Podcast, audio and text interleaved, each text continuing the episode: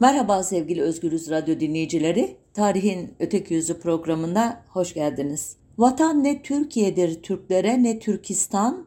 Vatan büyük ve müebbet bir ülkedir. Turan.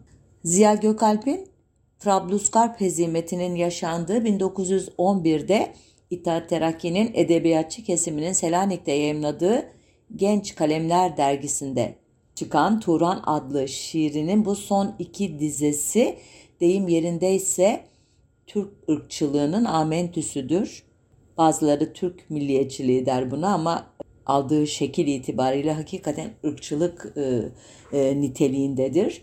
E, geçtiğimiz hafta Nihal Atsız'ın veya Haydar Aliyev'in ölümleri vesilesiyle bu kavrama, Turan'a, Turancılığa çok sık değinildiğini gördüm çeşitli mecralarda.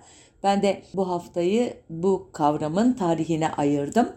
Bu tarihe geçmeden, tarihçeye geçmeden önce konuyu anlamlandırmakta önemli olduğunu düşündüğüm teorik bir iki açıklama yapmak istiyorum izninizle.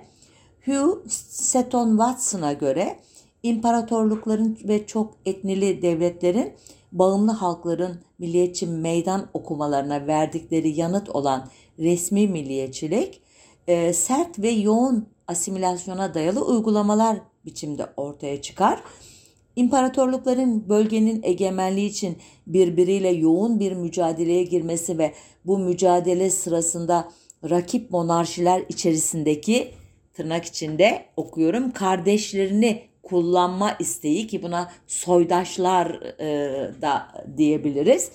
Bununla birlikte bağımlı halklarda gelişen milliyetçilik akımlarının bağımsız devletler oluşturma sürecinde birbiriyle girdiği bir rekabet vardır. Bunun sonucu da pan ön takısıyla anlatılan milliyetçilik türleridir.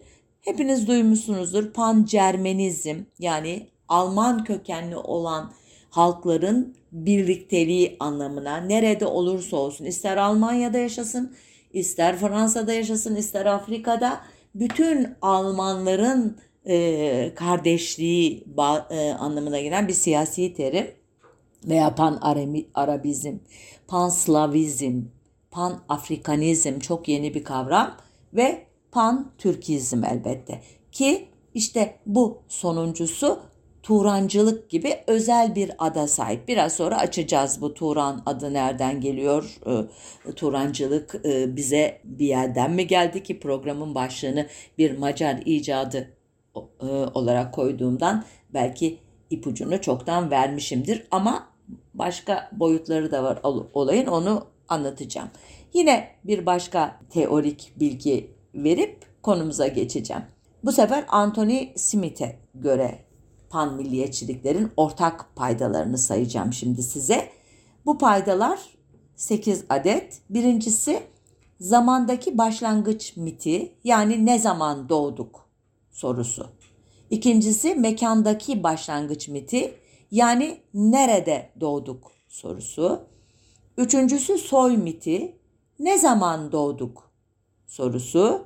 Dördüncüsü göç miti nereleri aşıp hangi zorlukları aşıp geldik buraya. Beşincisi kuruluş miti. Nasıl özgürleştik? Nasıl ayaklarımızın üstüne doğrulduk? Altıncısı altın çağ miti. Nasıl büyük ve kahraman olduk? Yedincisi çöküş miti. Nasıl aslımızdan uzaklaştık, fethedildik veya sürüldük? Ve nihayet yeniden doğuş miti eski şanlı günlerimize nasıl dönebiliriz? Şimdi bu tanımları aklımızda tutarak konumuza döneceğim. Turancılık 1848'deki milliyetçi kalkışmaları Rusya ile ittifak kuran Avusturyalılar tarafından bastırıldığından beri kendilerini Avrupa'da bir ada metaforuyla tanımlayan ve sloganları yalnızız olan Macarların kendilerine bağımlı Slav halklarının geliştirdiği Pan-Slavizme cevap olarak geliştirdikleri bir resmi milliyetçilik türü. Farsça Farsça Turani kavramı İran'ın İslamiyet öncesi e, dönemine ait Kutsal Avesta metinleri ile 11. yüzyıl edebiyatçısı Firdevsi'nin Şehname adlı eserinde boy göstermiş. Şehname'de örneğin hükümdar Feridun'un üç oğlundan birinin adı Tur, ona e, verdiği ülkenin adı da Turan. 700 yıl sonra 1786'da Osmanlı İmparatorluğundan gönderilen bir mektupta e, Buhara hükümdarı Seyit Ebu Gazi Han'a Turan hakimi diye hitap edildiğini görünce anlıyoruz ki yüzyıllar bu adlandırmayı soluklaştırmamış, e, gündemden düşürmemiş. Yine e, 60 yıl ileriye giderek hikayeyi devam ettiriyorum. 1830'larda Ural Altay dilleri üzerine çalışmalar yapan Macar dil bilimcilerince literatüre kazandırılan bu Turan terimi e, Macarlar tarafından Tatarların, Özbeklerin, Tunguzların, Moğolların ve Türkistan halklarının ülkesi olarak tanımlanmıştı. Macar Turancılar için Japonlar da Turani halklara dahilde e, ilginç bir şekilde. E, kavramın coğrafi bir içerikle birlikte dilsel ve etnik bir kategoriyi de işaret etmesi 3 Avrupalı dil bilimci sayesinde oldu. Bunlardan Finli e, Kastren'e göre Finliler, Macarlar, Türkler ve Moğollar tek bir halkın üyesi idiler ki Ural Altay dilleri tasnifi de bu Kastren'e ait. Bir diğer önemli şahsiyet Alman Bunsen ise 1854 yılında Turan'ı bir halk kategorisi olarak tanımlayan ilk kişi oldu. Bu teoriyi popülerleştiren ise İngiliz Max Müller idi. Bilmem dikkatinizi çekti mi? Şu ana kadar hiçbir Osmanlı veya Türk e, ismi telaffuz etmedim. Turan'ı bir ırk olarak Macarlara e, tanıtan ise ilginç bir şekilde Yahudi asıllı Macar oryantalisti Herman Arminius Vamberi idi. Bazı çevrelerce İngiliz ajanı olduğuna inanılan Vamberi, Orta Asya'ya yolculuk kitabında ki 1873'te yayımlamıştı. Şöyle diyordu.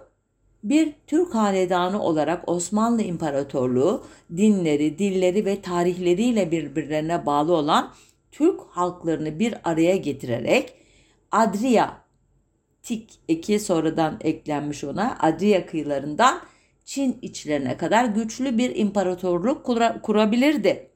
Anadolulardan, Azerbaycanlılardan, Türkmenlerden, Özbeklerden, Kırgızlardan ve Tatarlardan oluşan bir Türk bloğu kuzey komşusuna yani Rusya'ya karşı bugünkü Türkiye'den yani Osmanlı'dan daha dengeli durumda olurdu. Tezleri dikkat ederseniz daha sonra hem e, itaatçılar hem onların e, ardılı olan ırkçı Türkçüler tarafından hemen hemen aynen tekrarlanacak. Hatta Turgut Özal gibi, Süleyman Demirel gibi ve bugün günümüzde veya Fethullah Gülen hareketi gibi çeşitli gruplar bu büyük akraba grubunu adeta tek bir halk gibi düşünerek e, gayet mutlu, mesut e, bir gelecek tahayyülü içinde olacaklardır ki bu e, biraz önce saydığım Anthony Smith'in mitlerinden sekizincisine tekabül ediyor. Elbette buraya kadar gelmeden önce e, o diğer aşamalar nedeniyle bu soy peşine düştüklerini hep aklınızda tuttuğunuzu varsayıyorum. Van Beri'nin bu tezleri Macar aydınları arasında büyük bir heyecan yaratmıştı ve Macar aydınları Macarların köken köklenlerini Orta Asya'da aramaya e, başlamışlardı. Bu bağlamda Şimdi işte devreye Osmanlı e, aydınları giriyor. Özellikle harbiye ve tıbbiye öğrencileriyle Macar aydınları arasında duygu alışverişi 1877-1878 Osmanlı-Rus savaşı sırasında ortaya çıkıyor.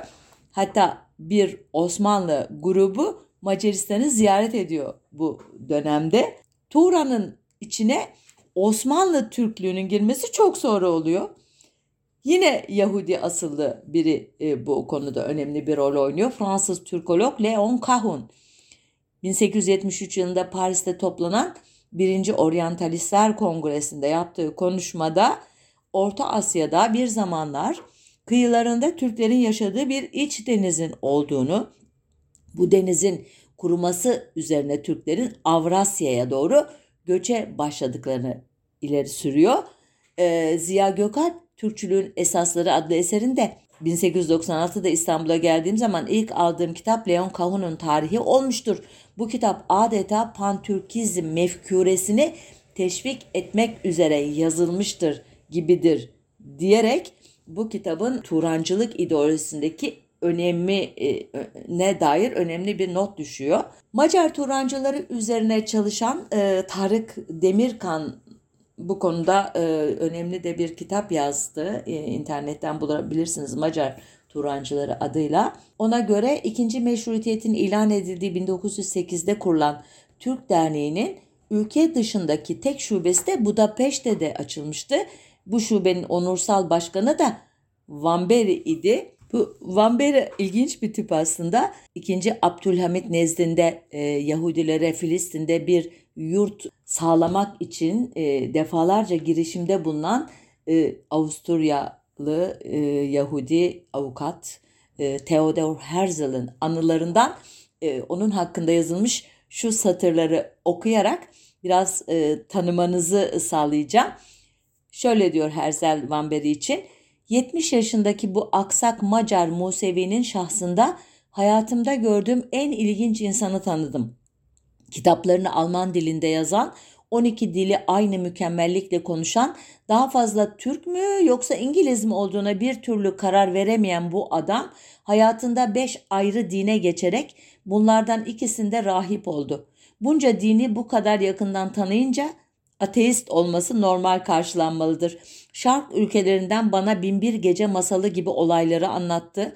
Sultanla olan yakın ilişkisi gibi şeylerden bahsetti. Ayrıca bana ant içerek İngiliz ve Türk ajanı olduğunu söyledi.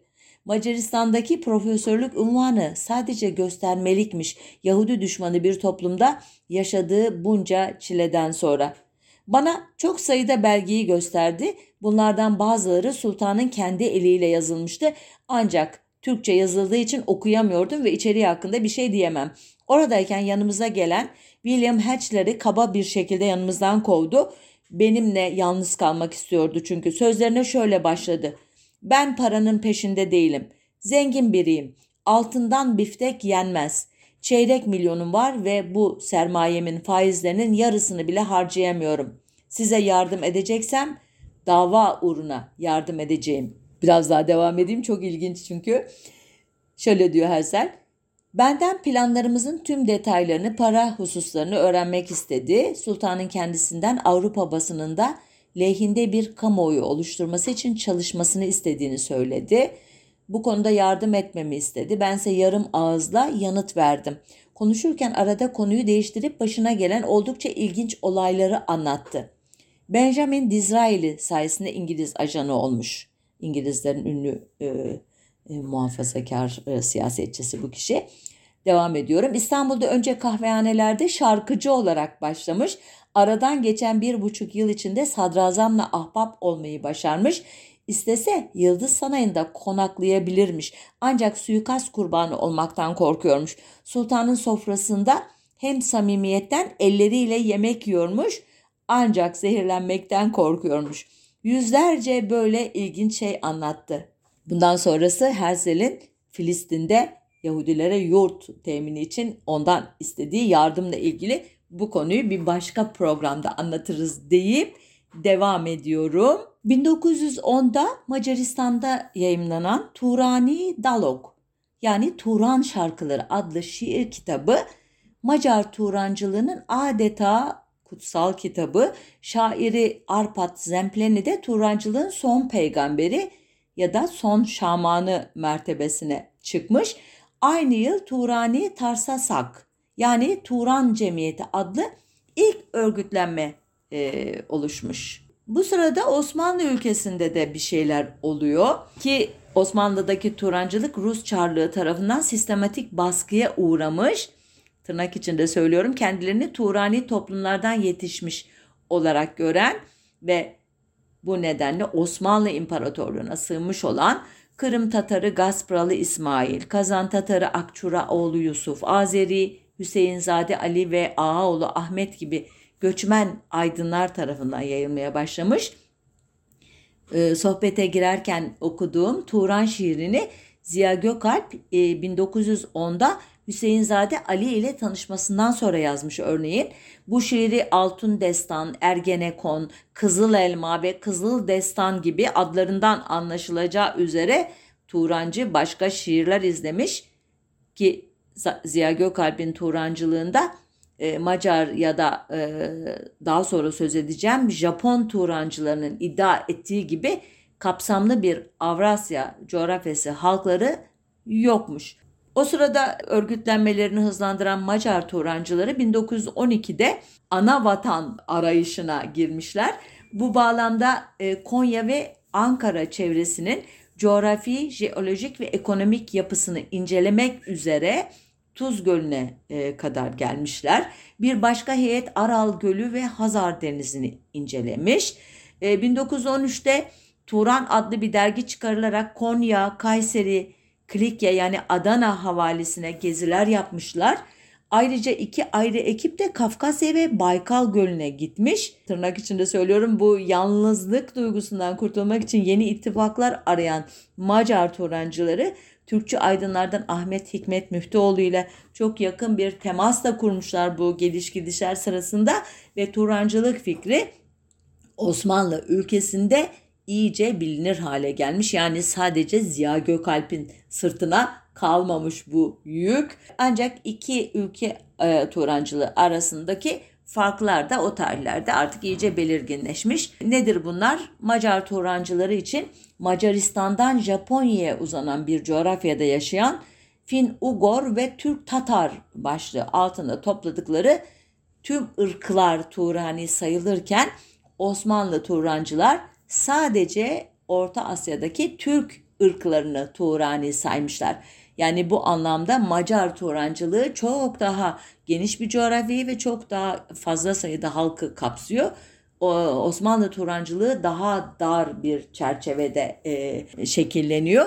Macar Turancıları bilmiyorum ne dediler e, Osmanlıların tavrına ama Osmanlıların Macarları biraz fazla e, tırnak içinde espri olsun diye söyleyeyim mezhebi geniş bulduklarını tahmin ediyorum. Biraz önce hani dedim ya Macarların ilişkisiyle Ahmet Hikmet e, Bey gibi yeni aktörler de girdi devreye ama e, başkaları da var e, oldu bu tarihten itibaren. Örneğin Mehmet Emin Yurdakul, Hamdullah Supi, Tanrı Över, Ömer Seyfettin ve hepsi de Yahudi olan Mois Cohen, daha sonra Munis Tekinalp adını alacak e, Türkçülük e, uğruna. Emanuel Karasu, Avram Galanti ilk aklıma gelenler. Burada e, Ziya Gökalp'in de yarı Kürt olduğu iddiasını hatırlatayım. Hatta Ziya Gökalp'le ilgili böyle ilginç e, anekdotlar da vardır. Onun yetişme tarzı, efendim söyleyeyim ilk gençlik bunalımları, e, intihar teşebbüsü, Ondan sonra İttihat Terakki'nin idolü oluşu ve Kemalistler tarafından bir anlamda dışlanarak tarih sahnesinden silinmesi ve yalnız bir şekilde ölmesi gibi ama konumuzu fazla dağıtmadan tekrar şeye döneyim. Turancı e, kadrolara. Niyazi Berkes e, şöyle der, garip olanı Türkçü, ırkçı ve Turancı denen yazarların asıl Türkçülük ve Turancılık akım ve fikirlerinde 19. ve 20. yüzyıllarda Avrupalı ve yerli Yahudilerin özel bir yeri olduğunu görmezden gelmeleri der. Üstelik bu Yahudi kökenli Türkçüler Türk kökenlilerden çok daha coşkuludurlar. Örneğin Yeni Cengizlik adlı çalışmasında e, daha sonradan Munis Tekinalp adını alacak olan Mois Koyan şöyle yazar. Şimdi uzun bir paragraf okuyacağım. E, diyeceksiniz ki bunu e, o değil Nihal Atsız yazmıştır da e, veya Ziya Gökalp siz metinleri karıştırmışsınızdır. Okuyorum. Kanımda taşıdığım izler benim tarihimin sonucudur. Atalarımın ünlü davranışlarını tarih kitaplarının ölü, solmuş ve tozlu yapraklarında değil, kendi damarlarımda ve kalbimde okudum. Bu kuru sayfalarda benim Atilla'm, benim Cengiz'im, ırkımın onurlu geçmişini temsil eden bu kahraman kişiler kötülük ve iftiranın hakim olduğu çağımıza utanç ve yüz karasıyla örtülmüş gibi tanıtılır. Oysa onlar aslında ne İskender'den ne de Sezar'dan aşağı kalmaz. Kalbimin daha iyi tanıdığı kişi ise Tarihin karanlık ve gizemli kişilerinden Oğuz Han'dır. O içimde hala tüm ünü ve büyüklüğüyle yaşar. Oğuz Han bana esin verir ve sevinç ilahileri söylememe neden olur. Türklerin ana vatanı Türkiye ya da Türkistan değil, sonsuza uzanan Turan ülkesidir. Hmm. Devam ediyor. Mois Cohen hızını alamıyor. Evet diyor. Turan kurtulmalı. Turan kurtarılmalı. Turan kurtarılacak. Fakat nasıl ve ne ile? Nasıl ve ne ile mi? Pek basit. Demir ve ateş ile. Turan'ı kılıçlarımızın demiri ve fikirlerimizin ateşi feth ve zapt edecektir. Tarih bize gösteriyor. Bir milletin vahdeti, istiklali ancak kılıç ile, kalem ile temin olabilir. Bütün Slavlar bu yolda meydana çıktılar. Hakir bir Moskova knezliği bütün Rusları etrafında topladı. Sonra o münci yani kurtarıcı edebiyatı ile kılıcı ile Balkanlara yürüdü ve Sırpları, Dağlıları, Bulgarları da kollarından tutup ayağa kaldırıverdi. Siyaset ve medeniyet, demir ve ateş, kılıç ve çırağı işte bu iki kuvvetle onlar kurtuldular. Biz de bu iki hazırlıkla milleti esaretten kurtaracağız. Başta söylediğim şey abartılı değilmiş değil mi sevgili dinleyiciler?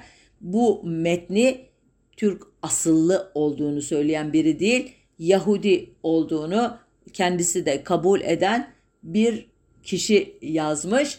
Ee, Ziya Gökalp bile bu kadar ateşli bir e, söylem e, tutturmamıştır. Devam ediyoruz. 1911 Trablusgarp e, hezimetinden itibaren 1908'de kurulanlara ek olarak adında Türk kelimesi olan bir dizi dernek kurulmuştu Osmanlı başkentinde. Bu dernekler eliyle Seton Watson'ın terminolojisiyle söylersem resmi Türk milliyetçiliği biçimlendirilmeye, örgütlenmeye başladı. Bu örgütlerden biri olan Türk Gücü Cemiyeti'nin kuruluş bildirisini yazan Kuzucuoğlu Tahsin Bey bu cemiyetin amaçlarını şöyle tarif etmişti. Büyük Turan'ı özleyen yeni uyanık Türk dünyası Turan'ın altın tacını taşıyacak saltanat binasının dört direğini dikti. Türk Bilgi Derneği, Türk Yurdu, Türk Ocağı ve Türk Gücü.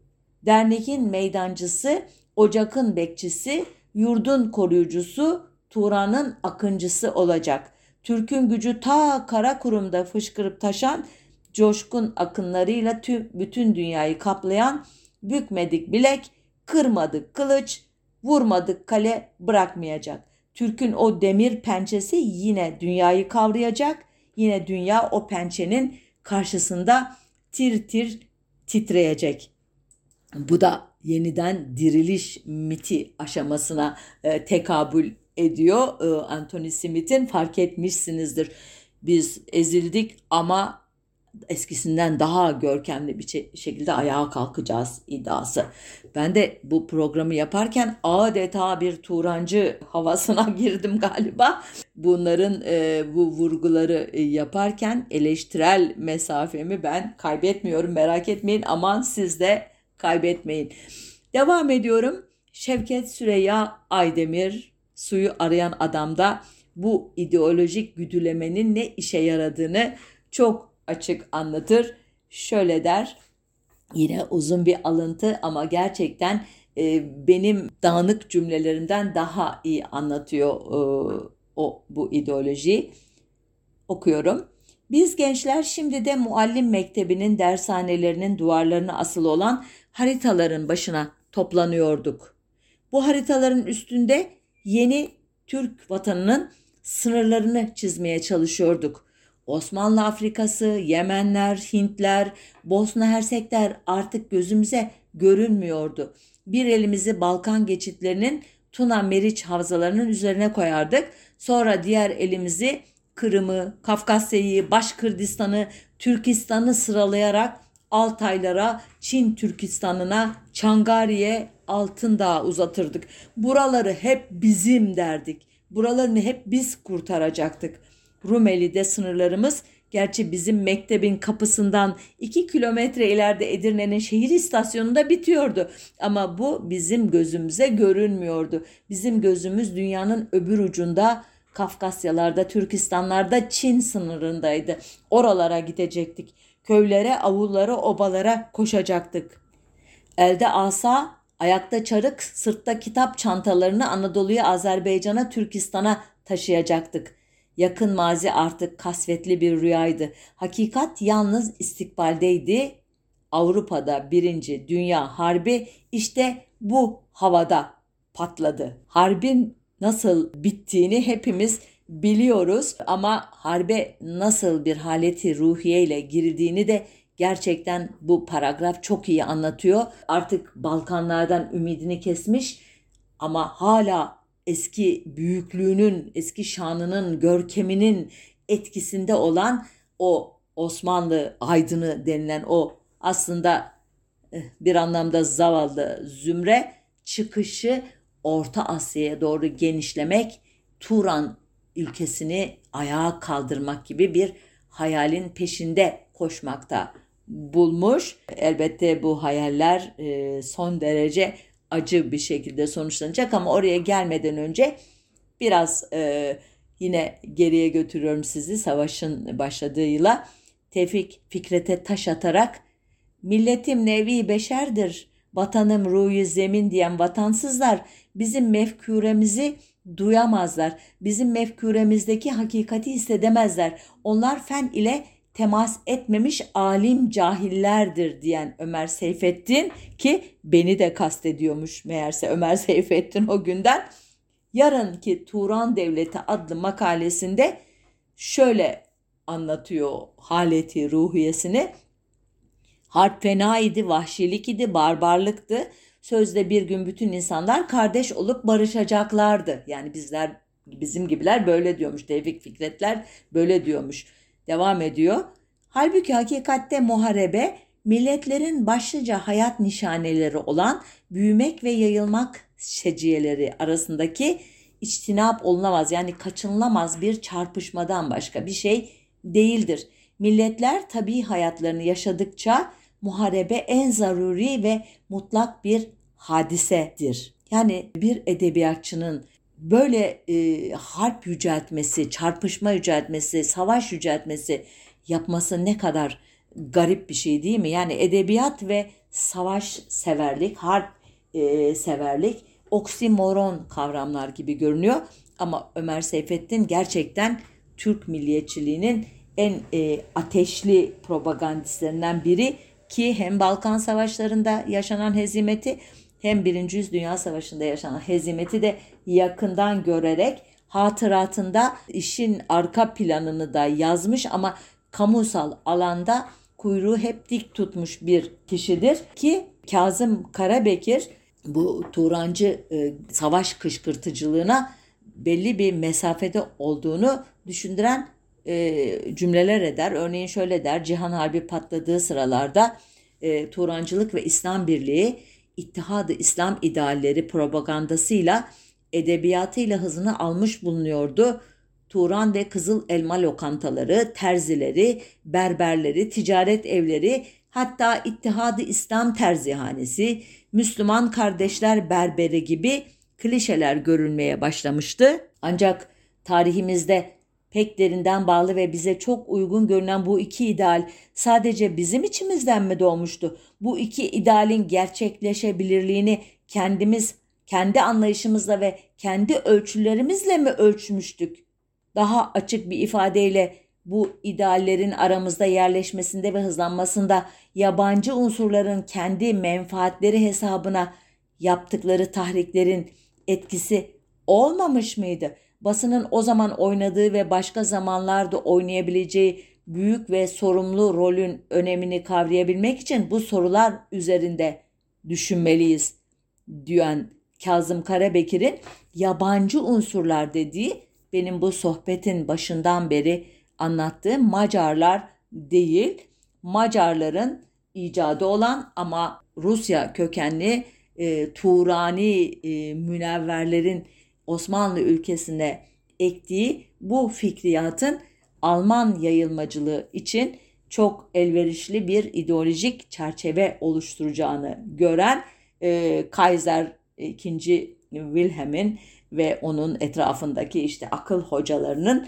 Osmanlı e, siyasetine etkilerini kastediyor Kazım Karabekir ki bu ilişkiler 2. Abdülhamit döneminde e, kurulmuş. Abdülhamit ile Kaiser arasındaki şahsi ilişkiden almış enerjisini ama iddiaçılar tarafından da devam ettirilmiş ve hatta e, Cihan Harbi'nde çok ciddi bir Alman e, desteği, kadrosu, işte e, bilgisi, silahı, mühimmatı, planlaması gibi pek çok boyutuyla e, kendini göstermiş bir dış etki bu.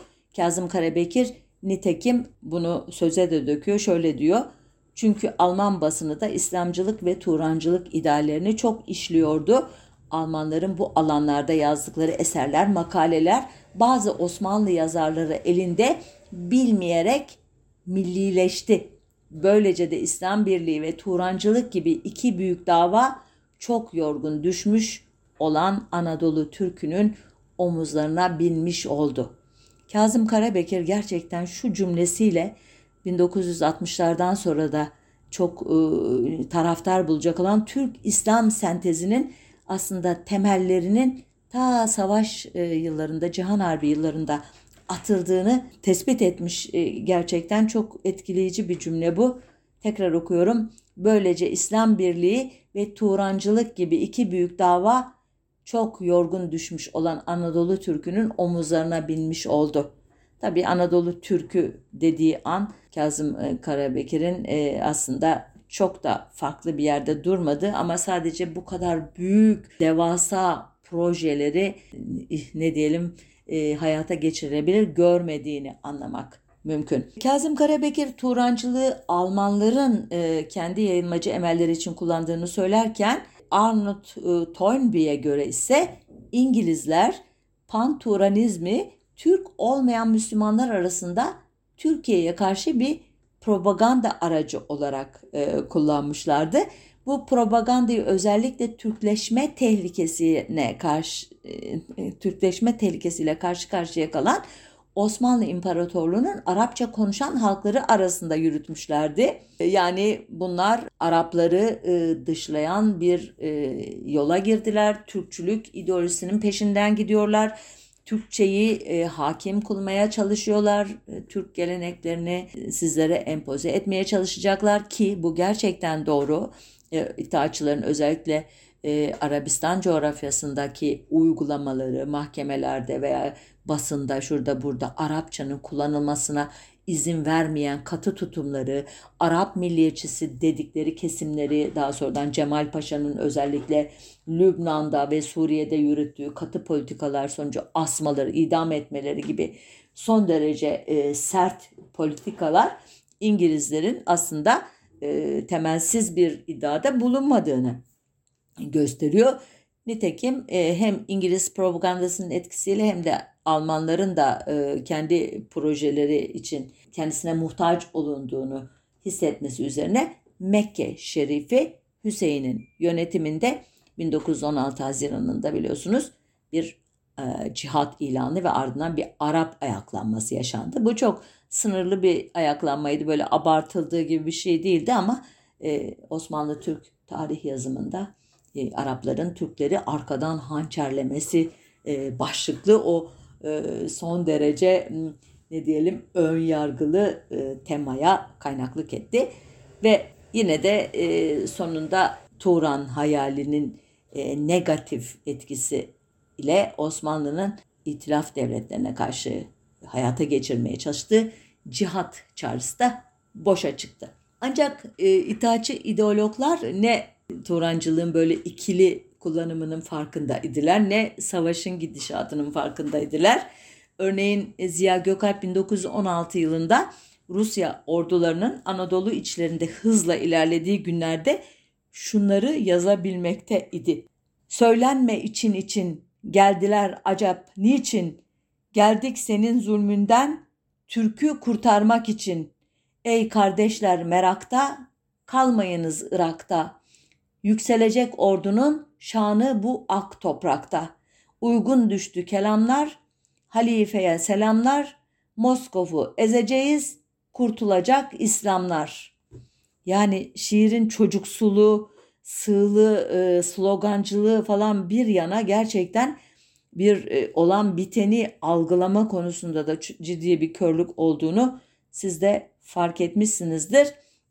Ki Rus e, işgali eğer e, 1917 Ekim'inde Rusya'da Bolşevikler iktidarı ele geçirmeseydi ve e, 1918 Mart'ında Brest-Litovsk'ta savaştan çekilmeseydi Bolşevik Rusya herhalde e, çok e, farklı olacaktı ki e, Gökalp ilginç bir şekilde Bolşevik devriminden de ümitlenmiş bir kişi ki onu da şöyle şiire dökmüş bu ümidini. Çok geçmeden birdenbire parçalandı Rus ülkesi, sevinçle düştü tekbire 50 milyon Türk'ün sesi. Artık Turan hayal değil, hakikate döndü bugün. Türk bilecek yalnız bir dil, bizim için bu bir düğün. Hmm. Artık e, önümüzde bir engel kalmadı. Turan ülkesine kadar at koşturabiliriz diyen Ziya Gökalp değil elbette tek coşan. Esas Enver Paşa coşmuş ve Kafkasya harekatına girişmişti. Hatırlarsınız bir programda uzun uzun anlattık. Sarıkamış faciası arkasından e, yaşanan büyük hezimet, savaşın kaybı e, ve Enver, e, Talat, Cemal ve dört arkadaşının olay mahallini terk ederek Avrupa'da başlayan Moskova, Tiflis gibi merkezlerde devam eden ve Enver Paşa için Türkistan'da Turan ülkesinin en kutsal topraklarında sonlanan bir yaşam öyküsü haline gelecek. Bu noktada çoğumuzun aklındaki soruyu Tarık Zafer Tuna'ya hocamız sormuş. Turancılık yalnızca bir hayale mi dayanıyordu? Yani bir romantik bir hikaye mi idi bu sadece demeye getiriyor ve cevabı şöyle vermiş. İddiaçılar bu sorunun somut ve gerçekçi yanıtını bulduklarından emindirler ve bu da yüzde yüz ideolojik bir madde olan petroldü. Yani tamamen duygusal diye esprili bir şekilde e, gençler arasında yapılan o el işaretini hatırlarsınız. Buradaki o duygusal madde petrol imiş. Tuna'ya göre Halil Paşa, e, Enver Paşa'nın kendinden bir yaş küçük amcası olur bu zat. 15 Ekim 1918'de Enver Paşa'ya gönderdiği mektubunda bunu Arşimet heyecanıyla şöyle bildirmiş. Bugün Bakü'deki mahzenlerde toplanmış olan petrol ve mazotun bugünkü fiyatlara göre kıymeti 100 milyon lirayı bulmaktadır. Yüzlerce milyon lirayı bulmaktadır. Tanrı'nın bir lütfu olarak elde ettiğimiz bu kaynak bütün mali sıkıntılarımızı karşılayacak mahiyettedir. Arada ilgisiz şeyler var atlıyorum. Bakü için verdiğimiz 2-3 muharebede 3000'e yakın can kaybettik. Binaenaleyh Bakü servetinin en büyük aksamından fetih hakkı olmak üzere bizim ve Azerbaycan'ın istifade etmesi icap eder. Yine de lütfetmiş Azerbaycanlılara da toprak hakkı ödemeyi e, kabul etmiş Halil Paşa. Bu Allah'ın lütfundan yararlanmadıklarını gayet iyi biliyorsunuz. Savaşın nasıl bittiğini daha doğrusu. Yüz binlerce şehit, esir, milyonlarca yaralı, hasta, kayıp. 30 e, Ekim 1918'de Osmanlı Devleti'nin teslimiyet belgesi olan Mondros Mütarekesi'nin imzalanmasından iki gün sonra bir Alman gemisiyle suç mahallini terk eden Enver, Talat ve Cemal Paşalar hesap vermekten kurtulmuş görünüyorlardı. Ancak 13 Kasım'da İstanbul'u gayri resmi olarak işgal eden itiraf devletlerinin ilk işinin Cihan Harbi ve 1915 tehcidi suçlularını mahkemeye çıkarmak olacağını anlayan daha alt düzeydeki kadroların durumu zordu. Geride kalanlar arasında bu kanlı sürecin ideolojik mimarı Ziya Gökalp de vardı. Gökalp yargılandığı İstanbul'daki Divan-ı Harbi Örfi'deki sorgusunda Turancılığın militarist yayılmacılığa zemin yapılmasıyla ilgisini tümüyle reddederek Turancılığın bir kültürel bağ olduğunu ileri sürdükten sonra kendisine şaşkınlıkla bakan mahkeme reisine ben basit bir marif müfettişiydim. Başkaca da bir hizmetim yoktur diyecekti. Gerçekten mahkeme başkanı inandı mı derseniz hayır inanmadı. Ama böylesi bir savunmayı da doğrusu e, hiç yakıştıramadığını tahmin ediyorum Ziya Gökalp'e. 1914'te Kafkaslar üzerinden Türkistan'a geçme özlemini dile getiren Ömer Seyfettin de görüşlerini revize etmişti ve 1919'da Turan bir devlet değil, Harsi milli bir vatandır değerlendirmesini e, yapmıştı. Turancılığın en önemli ideologlarından biri olan ancak sınıfsal analizlere de kapısı kapalı olmayan Akçura oğlu Yusuf ise 1924'te Turancılık Osmanlı emperyalizmidir diyerek günah çıkaracaktı. Son olarak e, şu ana kadar hiç adını anmadığım ama e, bu e, Turancılık ideolojisinin e, mahcup e, destekçilerinden Halide Edip adı var ise 23 Ağustos 1918 tarihli Vakit gazetesinde Büyük Türkçülüğe, Turancılığa bağlılığını dile getirmekle birlikte sözünü müşterek idealin geniş yolunda herkes kendi mahallesinden çarpık sokağından yürüyerek gidebilir diyerek kendi özgün çizgisini e, koruyacağını ima edecekti ki bu özgün çizgi Anadoluculuk adı altında e, önemli bir e, tartışma konusu oldu Cumhuriyet'in ilk yıllarında. Bunu da bir programda ele almıştım. İnternet sayfamızdan bulabilirsiniz. Türkiye'nin adı Anadolu Cumhuriyeti olsaydı ne olurdu idi, idi galiba başlığı. Şu anda bakmadan konuşuyorum. Efendime söyleyeyim şimdi Turancılık yeni devlete aktarıldı mı aktarılmadı mı konusu önemli bir başlık. E, bunu e, programın başında e, Nihal Atsız adını anarak zaten e, belli bir tarihten itibaren e, Turancılık fikriyatının Türkiye'de önemli bir taraftar bulduğunu ima etmiş idim. Bu konuda yazılar da yazdım. Nihal Atsız başlığıyla adımla birlikte ararsanız sosyal medyada bulacağınızı tahmin ediyorum. Son kalan e, zamanımı çok ilginç bir e, Turancılık e, kaynağı olan Japon Turancılığına ayırmak istiyorum izninizle. Çok kısa bir e, bölüm olacak bu. Uzun uzun ayrıntılandıramayacağım maalesef bu e, bölümü. Turancılığın e, Türkiye Cumhuriyeti dönemindeki serencamı başlı başına bir program konusu. Onun için oraya girmeyeceğim ama e, sohbetimizin bir yerinde e, andığım Japon Turancılığından söz etmezsem olmaz. Japonya'nın Birinci Dünya Savaşı sonrasında Versay ve Washington anlaşmalarıyla kurulan yeni dünya düzenindeki yerini yadırgaması ve bunu her defasında Batılılara hissettirmesi Japonya'yı batılı büyük güçlerden uzaklaştırmış ve kendi liderliğinde yeni bir Asya düzeni kurmaya itmişti diyor Sinan Levent. E, Japon Turancılığı e, başlıklı bir kitabın yazarı olan araştırmacı ve şöyle devam ediyor. 1917 Bolşevik devrimi Rusya'yı rejim değişikliğine götürürken bölgesel aktörler içinde yeni nüfuz alanları açmıştı e, Japonya'nın Asya'daki ilerleyişinin önündeki en büyük engel olarak e, olan Çarlık rejiminin devre dışı kalması Japonya'ya Asya kıtasına doğru yayılması için büyük bir fırsat sundu diyor. Gerçekten e, Japonya e, özellikle Bolşevik devrimine karşı e, önemli bir muhalefet odağı olan Başkurt Bağımsızlık Hareketi'nin liderliğini üstlenen Abdülhay Kurban Ali ve Alimcan Tagan gibi isimlerle ittifaklar e, kurduğu için Müslüman Türklere olan ilgisi de artıyor bu yıllarda. E, yine de Japon Turancılığının ideolojik çerçevesini e, Macar Turan Birliği yöneticilerinden Benedek Barathosi e, sağlıyor öyle diyeyim.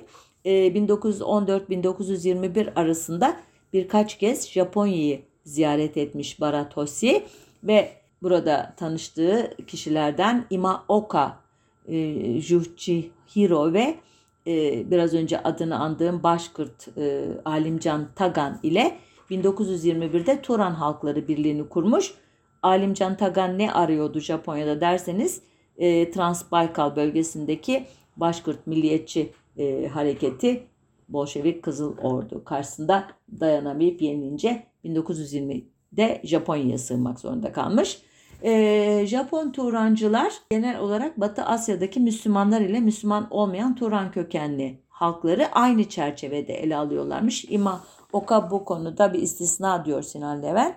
Ama detaylarını anlatmaya ne benim vaktim var ne de sizin belki dinlemeye enerjiniz kalmıştır. Yine de işte bu yıllarda bunca e, işte çabayla kurulan bu dernekler, cemiyetler Japonya'da çok da ilgi uyandırmamış. Ta ki 1931'deki Mançurya olayına kadar. Mançurya olayı internette Mukden olayı adıyla da bulunabiliyor. 18 e, Eylül 1931'de 29. Japon Piyade Alayı'nın e, bağımsız garnizon biriminden Teğmen e, Kawamoto e, Japonya'nın Mukden e, ki şimdiki adı Shenyang imiş bölgesindeki Güney Mançurya demiryoluna ait bir demiryolu hattının yakınında küçük bir dinamit patlatıyor. Patlama çok küçük. Yola zarar vermediği gibi birkaç dakika sonra bir tren dahi geçiyor üstünden. Ancak Japonya e, bu e, sabotajdan Çinli muhalifleri suçluyor ve 6 ay sonra e, Japonya'nın bir kukla Manchukuo devletini kurduğu Mançurya'yı işgal ediyor, istila ediyor öyle diyeyim. E, daha sonra bu e, sabotajın bir aldatma olayı oldu, sahte bir sabotaj olduğu anlaşılıyor ve Japonya Birleşmiş Milletler'in öncülü olan e, Milletler Cemiyeti'nden çıkmak zorunda kalıyor ama bu işte e, kargaşa sırasında Turancılık fikriyatı Japon aydınları arasında biraz daha e, zemin buluyor öyle diyeyim size. E, ancak Sinan Levent diyor ki e, Japon e, Turancılığı e, Macarlarla kurduğu ilişkinin bir benzerini Osmanlı Turancılarıyla kurmaya e, kalkışmadı. E, tespit edebildiğim e, kadarıyla diyor. İstanbul'daki Turan Cemiyeti Başkanı Muharrem Feyzi Togay'ın e, Japon diplomatik temsilciler üzerinden e, kurmaya çalıştığı münasebet dışında bir etkileşim ya da temas tespit edemedim. Evet bu programda Turancılık fikriyatının Macar icadı olduğunu, Osmanlı tarafından bir siyasi projeye dönüştürülmeye çalışıldığını, Japonya'nın ise bu fikriyatı kullanarak Asya içinde yayılmacı emellerini gerçekleştirmeye çalıştığını anlatmaya çalıştım. Bana çok ilginç gelmişti bu e, üç merkez fikri. Umarım e, sizde de e, böyle bir ilgi veya işte ne diyeyim heyecan doğmuştur. Ama lütfen bu heyecanı Turancılık ideolojisinin bu mitik, efsanevi işte söylemleriyle ne diyeyim etkilenme şeklinde bir yöne götürmeyin.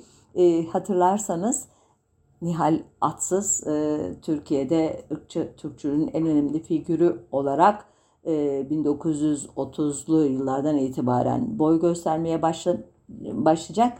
E, ama 1941'de oğluna yazdığı e, vasiyetnamesi ile e, vardığı noktayı bize çok net bir şekilde anlatacaktır. Bu vasiyetnameyi e, okuyarak bitirmek istiyorum izninizle programı. Çünkü bu negatif değil maalesef e, münevverinden e, sıradan insanına kadar Türkiye'deki pek çok kişinin hücrelerine sızmış olan bir kötücül ideolojinin adeta manifestosu okuyorum. Yağmur oğlum bugün bir, tam bir buçuk yaşındasın Vasiyetnameyi bitirdim, kapatıyorum. Sana bir resmimi yadigar olarak bırakıyorum. Öğütlerimi iyi tut, iyi bir Türk ol. Komünizm bize düşman bir meslektir. Bunu iyi belli. Yahudiler bütün milletlerin gizli düşmanıdır. Ruslar, Çinliler, Acemler, Yunanlılar tarihi düşmanlarımızdır. Bulgarlar, Almanlar, İtalyanlar, İngilizler, Fransızlar, Araplar, Sırplar, Hırvatlar, İspanyollar, Portekizliler, Rumenler yeni düşmanlarımızdır. Japonlar, Afganlılar ve Amerikalılar yarınki düşmanlarımızdır. Ermeniler, Kürtler, Çerkezler, Abazalar, Boşnaklar, Arnavutlar, Pomaklar, Lazlar, Lezgiler, Gürcüler, Çeçenler içimizdeki düşmanlarımızdır. Bu kadar çok düşmanla çarpışmak için iyi hazırlanmalı. Tanrı yardımcın olsun diyor Nihal Atsız. Yağmur Atsız neyse ki bu vasiyetnameyi e, ciddiye almadı. Hatta ona karşı eleştirel bir tavır geliştirdi. Ancak dediğim gibi Türkiye'de bugün pek çok kişi maalesef bu vasiyetnamedeki fikriyatla zehirlenmiş durumda. Bu zehri o hücrelerden söküp atmak için de kozmoz bizim yardımcımız olsun diye bitiriyorum. Haftaya bir başka konunun öteki yüzünde buluşmak üzere. Hoşçakalın.